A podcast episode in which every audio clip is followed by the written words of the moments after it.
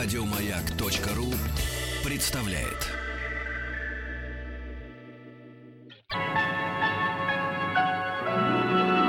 Уральские самоцветы.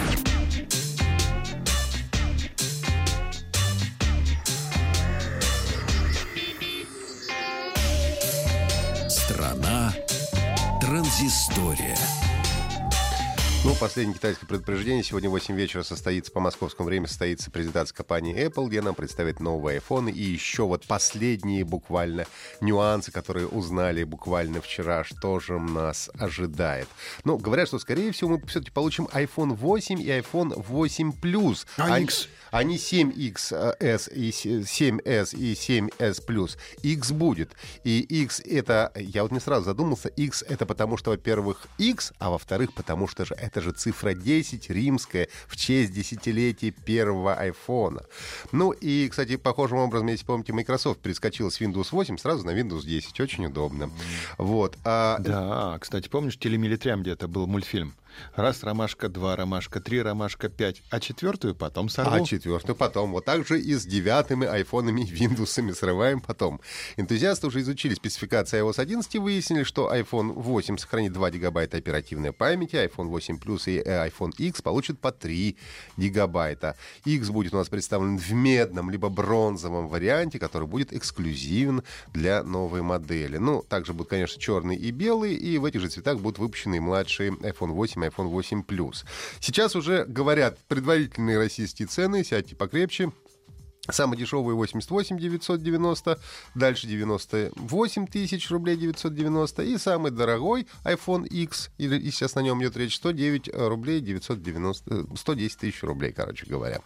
Вот. Но и, в общем, помимо айфонов должны представить новое поколение iWatch с поддержкой сетей четвертого поколения и увеличено время автономной работы, ну а также новые AirPods. У них, правда, будет минимальный набор изменений. Напомню, что официальная презентация Apple состоит сегодня в 20.00 по московскому времени. Компания Facebook запустила в тестовом режиме сервис для знакомств, работающий по принципу Тиндера. Очень удобно, знаете. Правда, нашим соотечественникам пока невозможно найти себе подходящую пару, поскольку сервис доступен только на территории Канады и Новой Зеландии. Попробовать завязать более близкие отношения можно пока только с теми, кто уже есть у вас в друзьях. Скорее всего, сервис будет работать на платформе Facebook Messenger. Пользователь сервиса будет получать уведомления, в которых будут перечислены люди, которые хотят и могут с вами встретиться в ближайшее время. Если вы нажимаете на уведомление, то появляется фотография того человека, который хочет с вами встретиться, ну, а вы отвечаете уже да или нет. Ну, а также сервис возьмет на себя функции свахи и сам будет предлагать вам выбрать того, кому можно предложить встретиться и продолжить знакомство уже офлайн.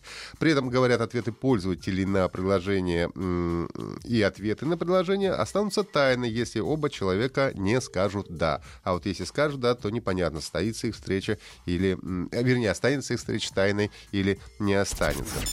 Ну и в конце этого месяца в Москве пройдет очередной Игромир и Комик-кон Раша, на который каждый год приезжают какие-нибудь знаменитости. И если в прошлом году приезжал Натан Филлиан, звезда сериала «Касл», то в этом году мы ожидаем э, самого доктора Эммета Брауна, актера Кристофера Ллойда, который дебютировал в кино в роли душевно больного пациента Макса Тебера в фильме э, «Пролетая над гнездом кукушки». Сыграл э, Фестера Адамса в «Семейке Адамс». Ну и самая популярная его роль — это, конечно, «Назад в будущее» Док Браун. Так что у посетителей Игромира и Комикона будет шанс сфотографироваться с настоящим Доком и получить автограф.